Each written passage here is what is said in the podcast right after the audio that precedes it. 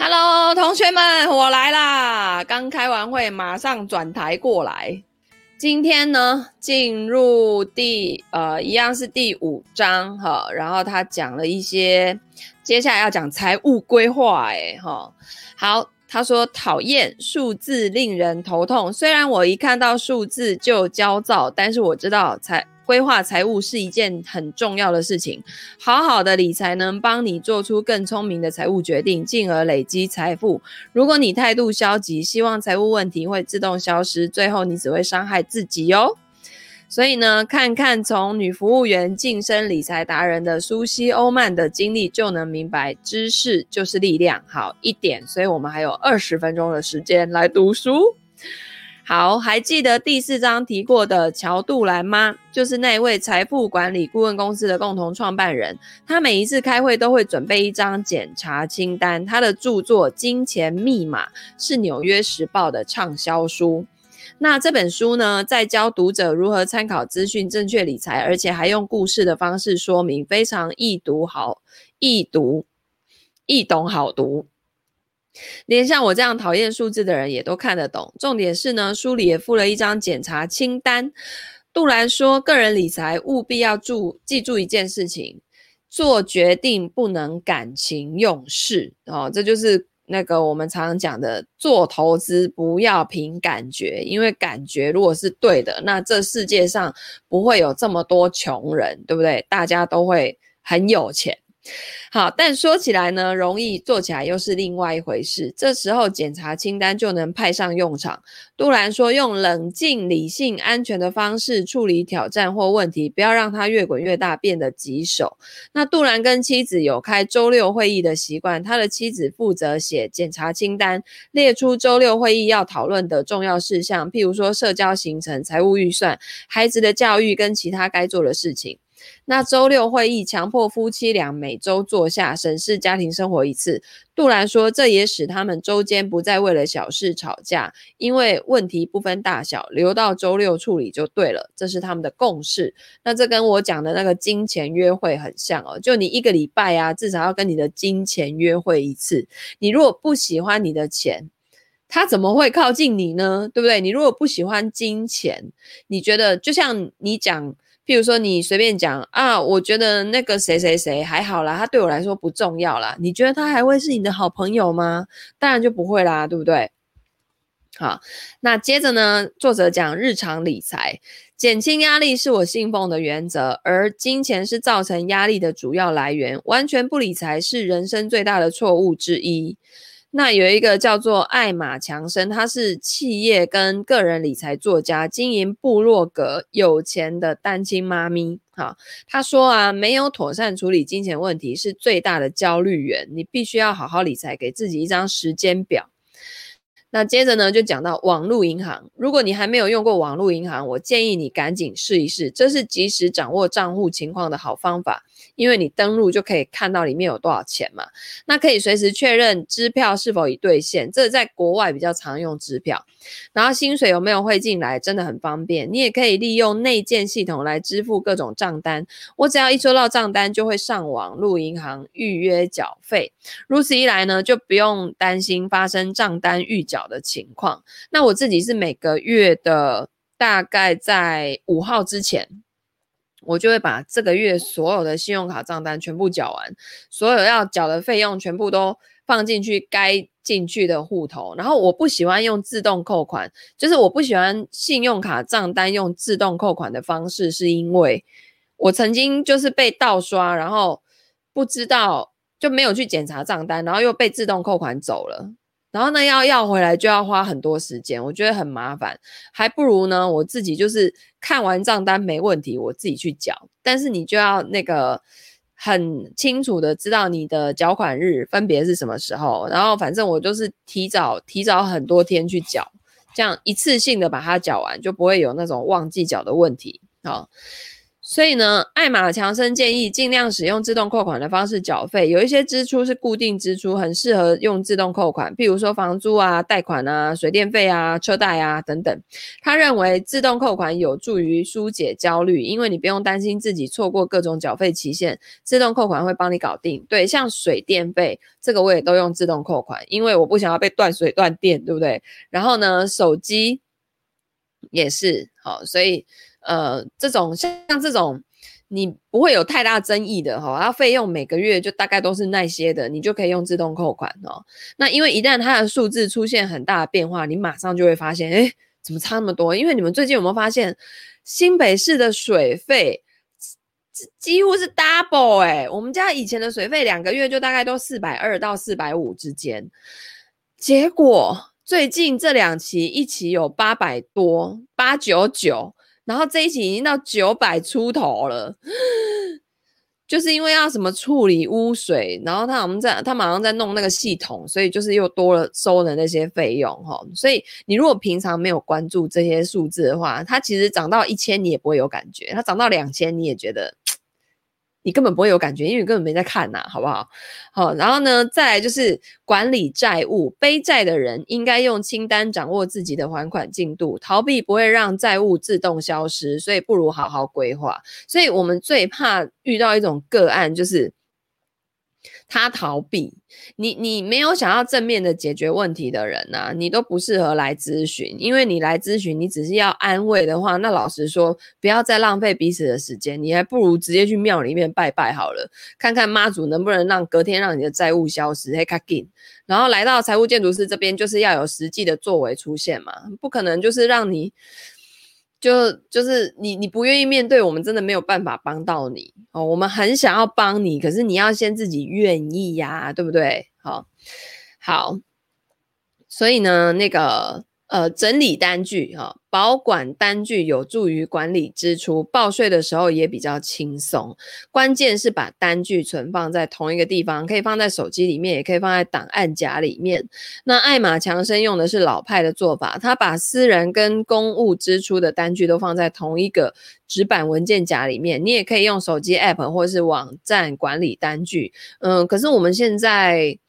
嗯，大部分都是用电子发票嘛，对不对啊？你那个单据，除非你公司要报账或什么，像我那个公司的账，它真的就是有一个塑胶袋，IKEA 的那一种拉链袋那一种，然后我有公司相关的单据，我就会丢进去，然后两个月报一次。像我这几天又要报公司的税，所以呢就很方便。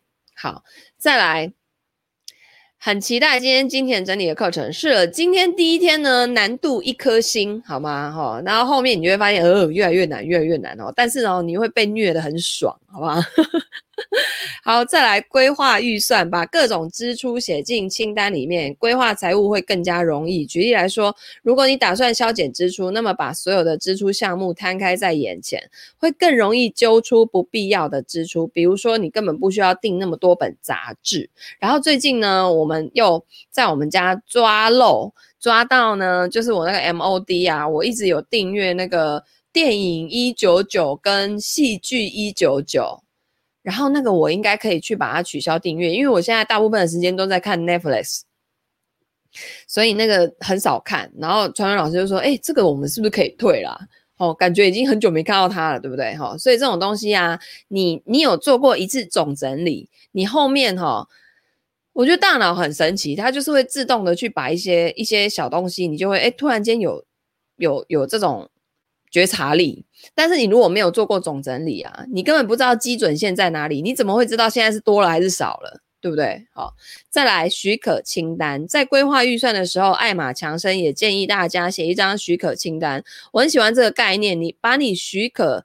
自己购买的东西一一列出，包括你真正需要或真正想要的东西，但唯一前提是符合现实考量。那艾玛强生说，以化妆品来说，如果是你真的会用的东西，趁打折的时候买很划算。可是如果买用不到，就算有折扣买了也是浪费。那我的许可清单上有一项是请会计师报税，艾玛强生说他也有哦。报税跟拖延报税的压力跟焦虑感使我心力交瘁，所以这笔支出绝对物超所值。啊，这是他们那个外国人，因为美国的税真的太多太多种了，所以真的就是有些人真的会需要一个 专业的会计师来帮他报哈。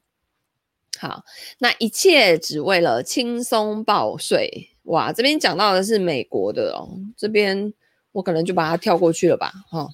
因为他说报税季节肯定是全民最讨厌的时期。其实你平常做好准备，报税的时候就不会压力那么大了。他说他每年都会把报税要用的文件做成清单。可是我们现在国税局很贴心呢，都会帮我们先试算税额，还寄来给你看哦。如果你没有问题的话呢，那就是按照这样给他缴下去就好了。但是你如果是什么列举扣除额啊，你就就要准。不过现在也都不用啊，现在全部都连线了，对不对？以前看医生还要有收据，现在那个那个系统里面，报税系统里面都直接有了嘛，好。好，那再来，清单也能顾健康。除了心理治疗之外，清单也能用来维持身体健康。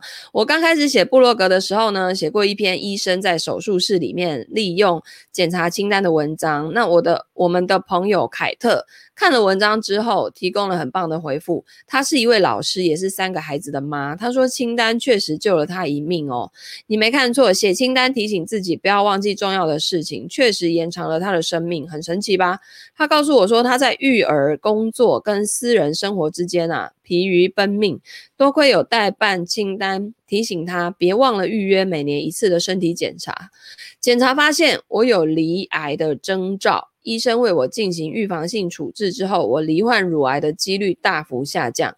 谁料得到一张提醒我打电话预约健检的代办清单，居然能够救我一命，但他就是做到了哦，就是这个人他在。那一篇部落格文章底下这么的回复，那梅兰妮杨恩除了是抗癌斗士，也是一位作家，他写了一本叫做《放下烦忧：抗癌斗士教你如何勇敢面对乳癌》。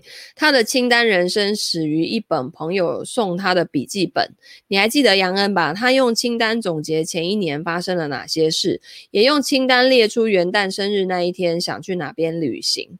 朋友要我留着这本笔记本，我把呃，他把我应该问医生的问题都写在笔记本里面。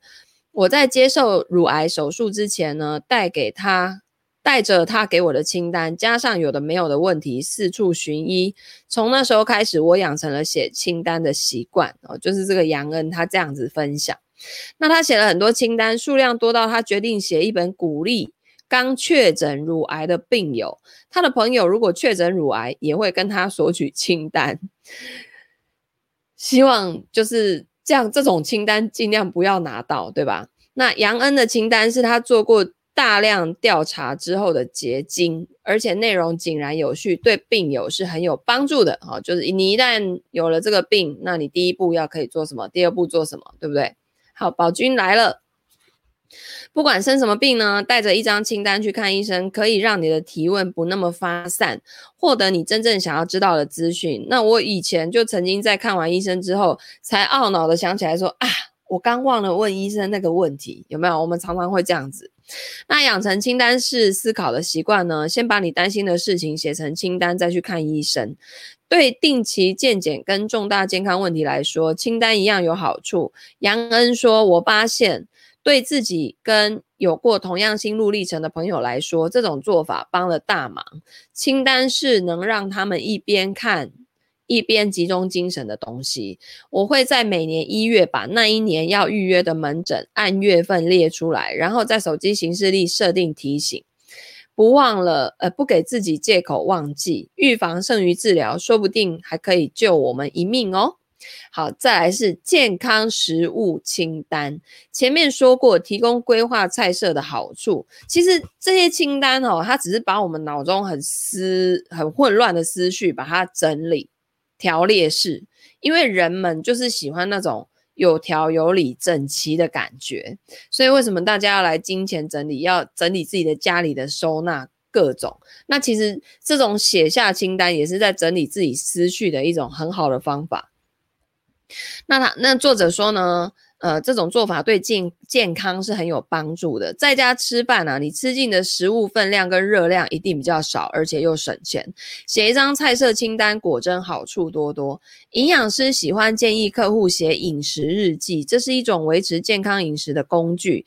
营养师派翠莎班农在他的这个书里面哦。那本书叫做《紧凑生活的健康饮食法》，里面写说，研究显示，只要写下自己在哪些时间吃了哪些食物，减重就能发挥作用。也能帮助你做出健康的饮食选择。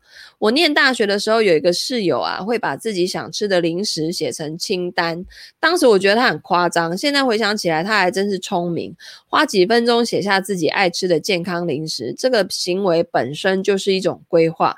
如此一来呢，在你肚子饿的时候，不用花太多的力气，就知道你要吃什么。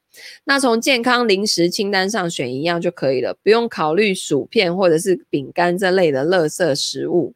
那健康跟绩效顾问海蒂汉娜，我觉得这种工作实在是太有趣了。它的 title 叫做健康跟绩效顾问，诶，这英文是 health and performance 吧，类似这种东西，就是你的健康跟你的那种整体的绩效，不管是工作方面的绩效，什么各种。各方面的绩效，有这样的顾问，太酷了吧？哈，然后呢，他跟很多人讨论过营养、体力跟工作绩效之间的关系。他也会建议客户写零食清单，呃，因为他说选择太多的时候，大脑会被各种资讯淹没，进入分析瘫痪的状态，使我们丧失做决定的能力。对，我早上在跟我的那个团队开会，然后最近我就发现有一个有一个。成员他呢，好像卡住了，就是就是你好像看他没在干嘛哦，但实际上不是他没在干嘛，而是他太多选择，他不知道自己该从哪一样开始，然后每一样他都想要做到最完美，于是他就停在原地卡住，好吧？我前几天不是写了一封信，叫做“先完成再完美”吗？蔡依林。二十年前也不是现在这个样子啊，对不对？它一定是一路慢慢修正、慢慢调整，然后调整到现在这种状态，非常非常棒的样子。而且我曾经听过一句话，就是火箭发射从地球发射出去，假设要到它的目的地在月球，你知道它在飞的这整个过程当中，有百分之九十七的时间是在调整，它并不是一开始就瞄准那里哦。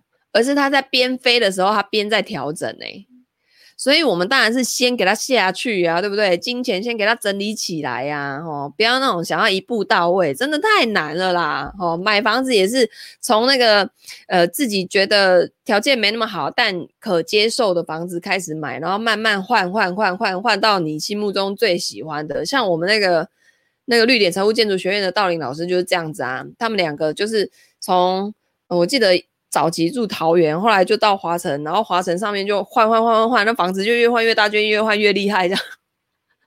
人家也不是一步到位啊，对不对？哈。所以呢，那个那个大脑资讯超载哦，生活中的许多方面都有资讯超载的情况。汉娜建议工作五十分钟，休息十分钟，这十分钟用来干嘛呢？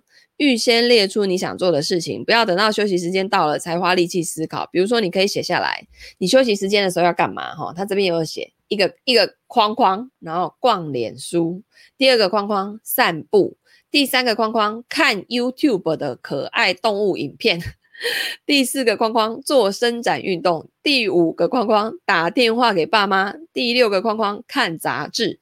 你把这些事情都提前写写好，然后你一到休息时间你就打开，嗯，好，我现在想要来做伸展运动，然后你就去伸展运动了，你就不会在那边想啊，我要干嘛啊？滑个手机啊，等一下又上个网，然后呢，诶，休息时间又没了，哈，这样这些事情提前想好，压力就不会这么大，对。要循序渐进的改变，对啊，我现在回去看我在二零一七年吧，我好像是二零一七年中开始写 email 跟大家互动。我回去看我以前的 email，我都觉得 啊，真是有点不好意思，你知道吧？就会觉得哦，对，但是那个就是那个时候的我啊，然后你就可以看你你你这样子有记录，你就可以一路以来看到自己的成长，你也会觉得很开心。然后像那个 FB 啊，不是时时常就会跳出那个什么九年前的今天，你 PO 了哪什么文章，或是 PO 了什么照片，然后你就看到啊，天哪，原来过去我也有这么瘦的时候，然后。我真的是最近哦，疫情在家疯狂的发胖，然后看到以前的那些照片，我才觉得我真的是有瘦过的时期。可是我从以前到现在，从不觉得我自己有瘦诶。那女生就是这样子啊，没有一个时间会觉得自己是瘦的，真的是很尴尬，有没有哈？好，减少决定可以减轻压力，总统挑选西装的小配包。欧巴马总统接受杂志《浮华世界》的访问的时候呢，向编辑麦可·路易斯透露了一个小秘密：他的西装只有灰色跟蓝色两种。在二零一二年十月刊出的这一篇报道里面，奥巴马总统说：“我尽量减少需要决定的事情，我不想要费心决定要吃什么、穿什么，因为我每天要做的决定太多了。”他承认做决定使人心力交瘁，他希望日常生活越千篇一律越好，不要抢走他做重要决定的心力。这招很有用哦，你不妨试一试哦。可以可以用一个礼拜来做实验，每天晚上都先把隔天要穿的衣服选好，然后不管发生什么事情，选了就不会再变卦。就算突然间下雨或下雪，你也非穿这一套不可。感受一下早晨出门前的你是否变得更加从容。至少对我来说呢，这个做法减轻了很多的压力。如果没有事先选好衣服，我出门之前就会浪费时间试穿好几套衣服，最后才急忙的冲出家门。用这样匆忙的方式开启一天啊，并不是什么好事。好，好，再来呢，那个一点了，对不对？哈，同学要上班的去上班没关系。然后呢，我还是会把那个四十分钟。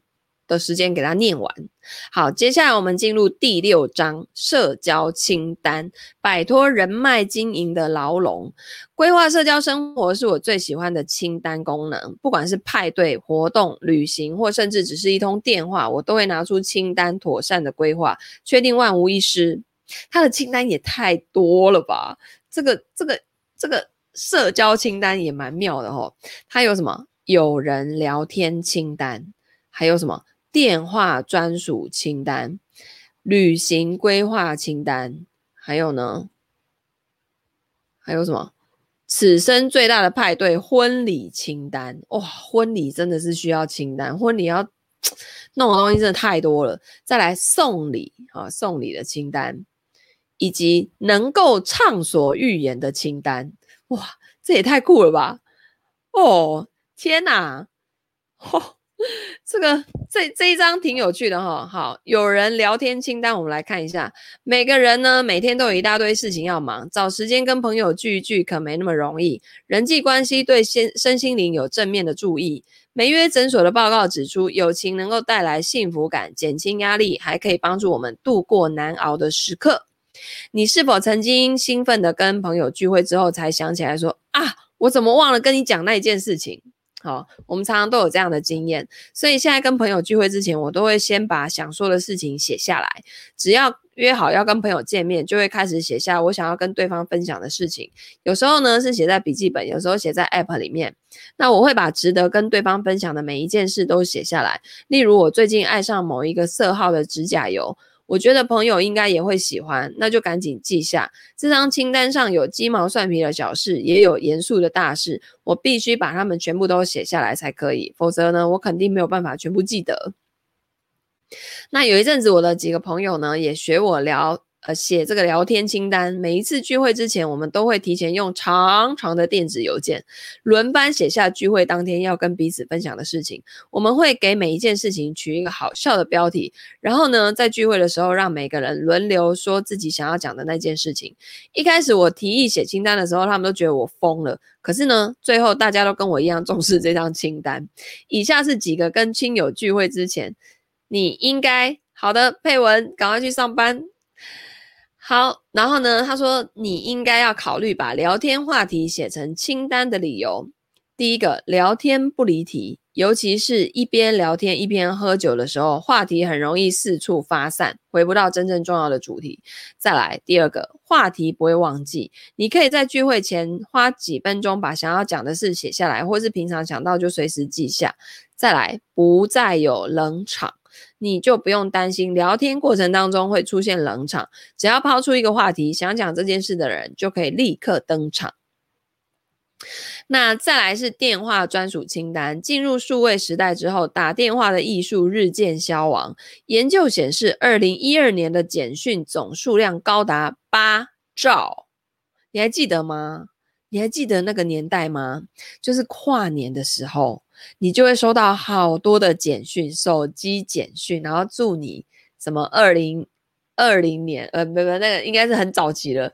祝你什么什么什么龙年怎样怎样行大运啊！然后中秋节、端午节都会有人发简讯，对不对？现在现在还是有，可是已经很少了。我几乎很少看到，我都是看到某某立委 祝你什么什么啊，就是这种的，有没有？才会有简讯，不然很多人是不带不再打电话的哦。那可是你看，二零一二年的时候，这个简讯的数量居然是兆诶。以兆计量的哈，因为简讯只要打几个字，意识到了就可以传出去，方便很多。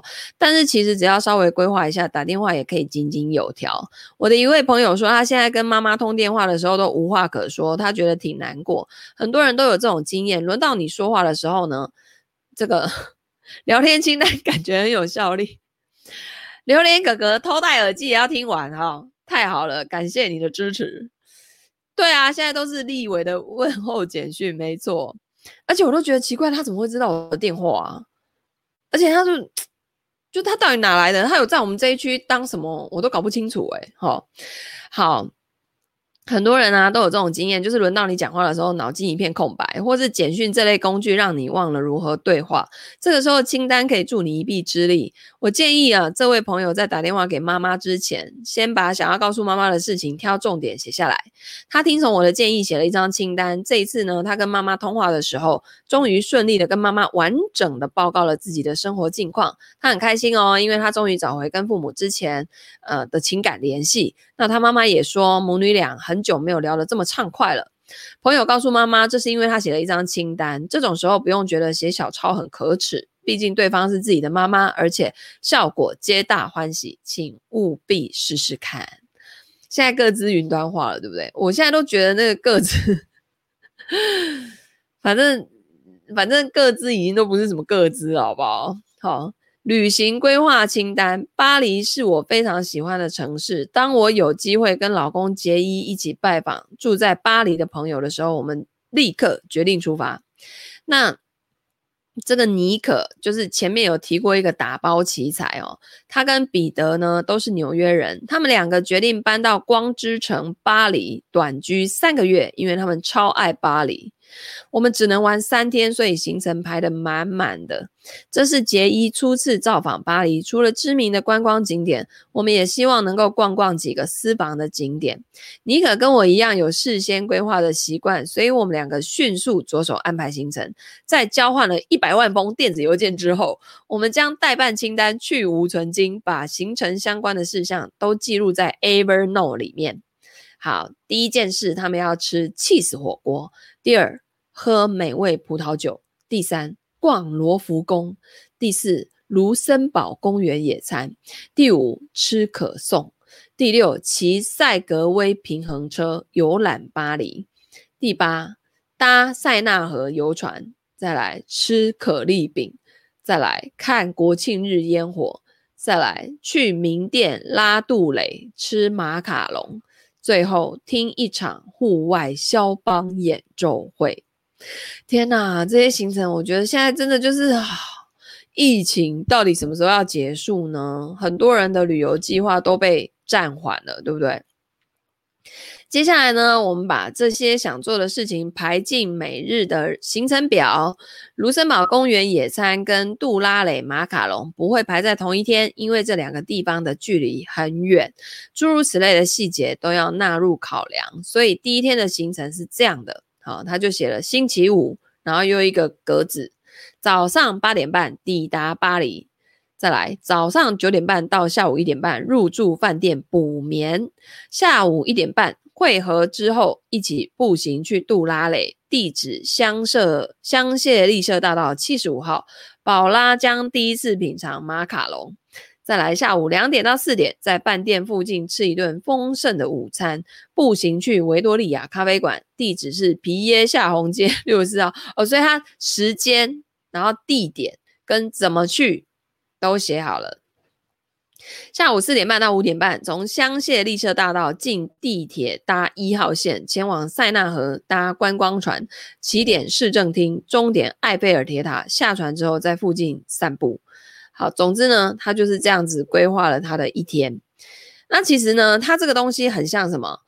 我们那个货运呐、他们都会有物流、物流管理。然后呢，就是这一台车，它的那个那个从发车，然后它车上的货物哦，放在最外面的那一堆会最先到达，然后呢会沿路，就是它它是很顺的这样子，整个这样开完，然后货就直接都没有了，它不用说开到这边，然后又返回来，又折回来，又过去过来，过去过来，所以这个物流啊，它的那个那个安排也是很重要的，这样子才能够有效率嘛，哈，你就不会一直。就是你先到，结你先到的点，结果东西在他货车的最里面，那怎么拿呀？对不对？好，所以呢，这其实就跟安排物流是一样的。那有些人会说放轻松，你们是在度假诶，行程排这么满干嘛？我完全理解他们的意思，但是安排好行程表既省时又省钱。我觉得事前规划做功课才是更好的旅行方式。当然，我们保留了调整行程的弹性，但是在短短的三天内，我们想去的地方都去了。我们还研究过菜单价格、博物馆的开放时间。这样子旅游起来呢，反而轻松，因为辛苦的事早已提前搞定。哇，我觉得这真的是要花好多时间哦。你知道现在有那种旅游规划达人吗？就是你，你跟他说你的需求，比如说你要去日本的某一个地方，然后你你们家几个人，然后你们的需求是什么？哪一些点是一定要去的？然后饭店啊，什么车票啊，什么各种各种都会有人帮你事先规划好。诶，有这种的。然后我大陆就有一个学员，财务规划的个案，他是在做这个的。然后他专门做日本线，就是日本规划日本旅游，而且是那种比较高档的。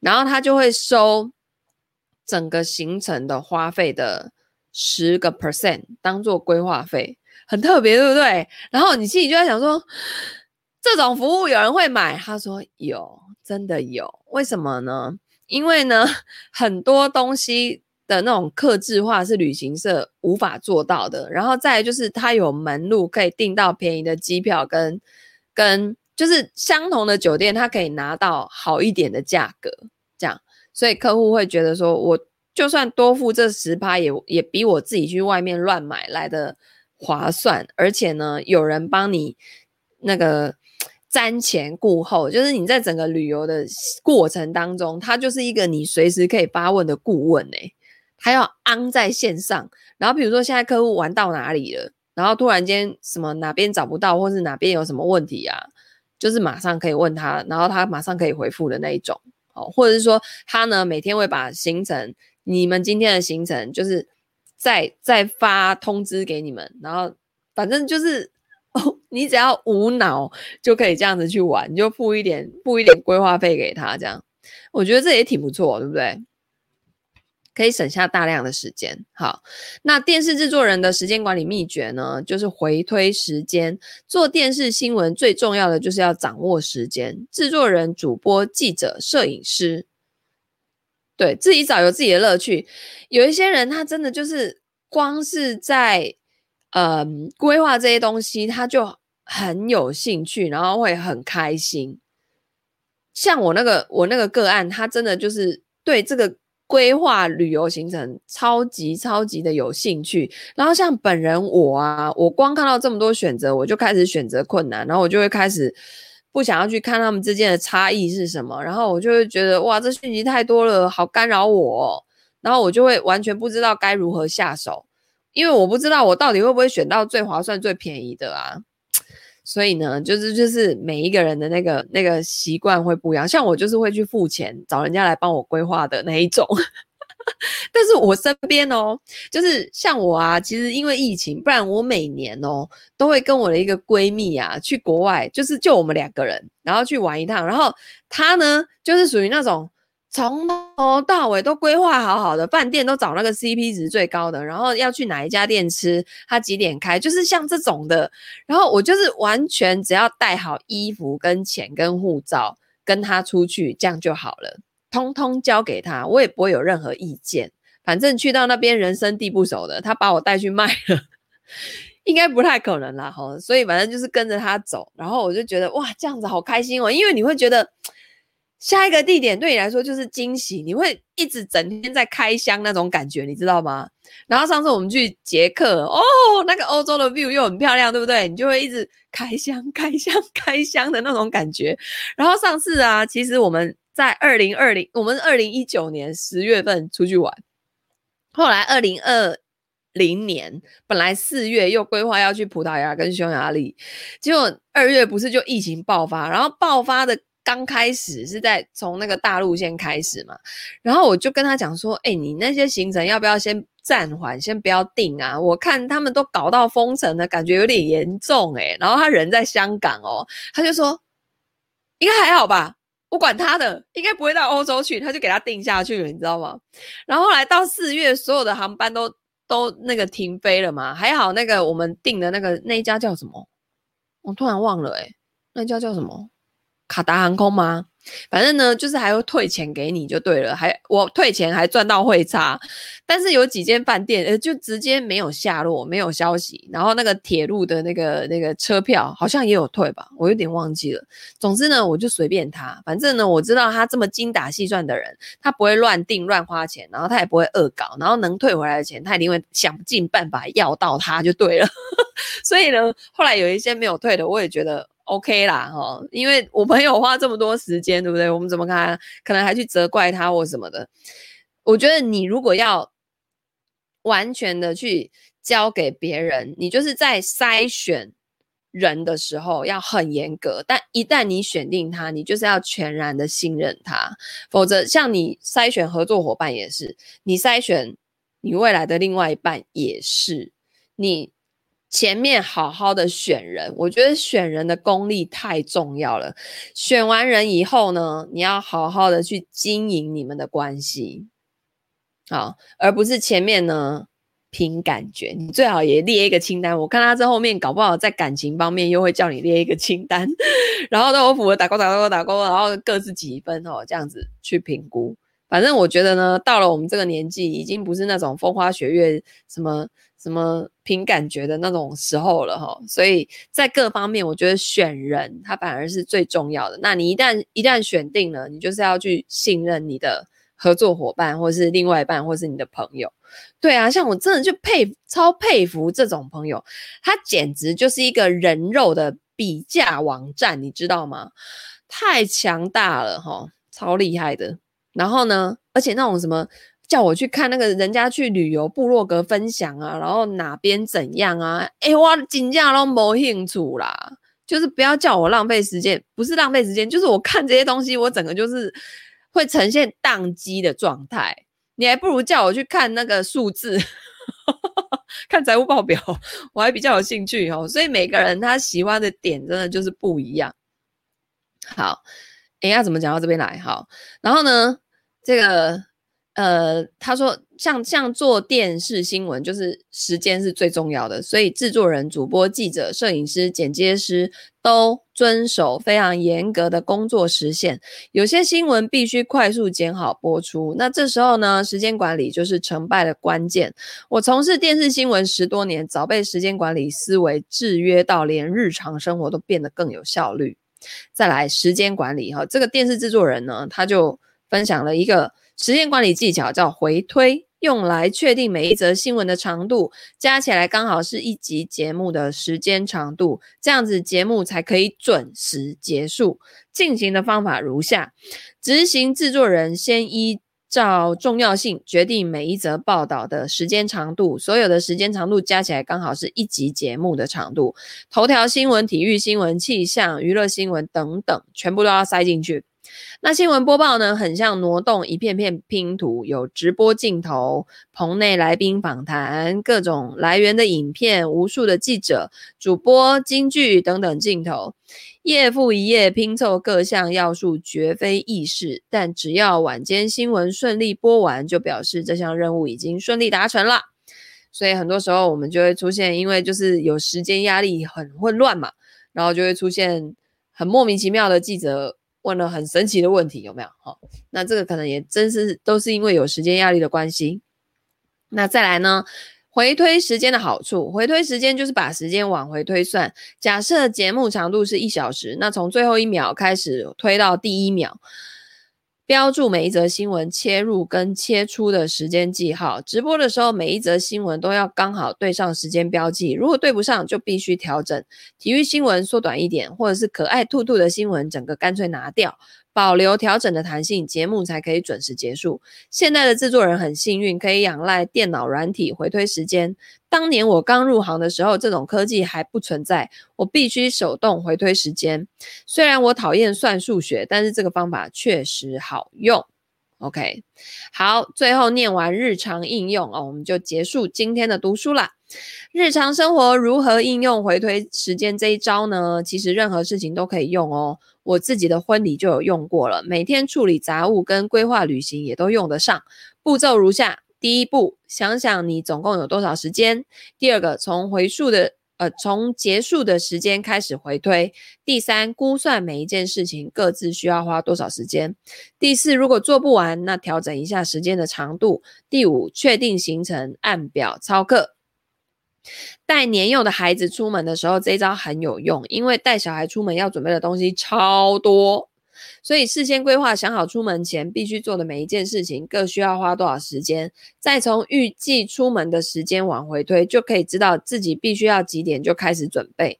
如此一来呢，你绝对能够准时走出家门。回推时间这一招适用于各种任务跟活动，有助于减轻压力、节省时间，因为你的效率会变得超级高。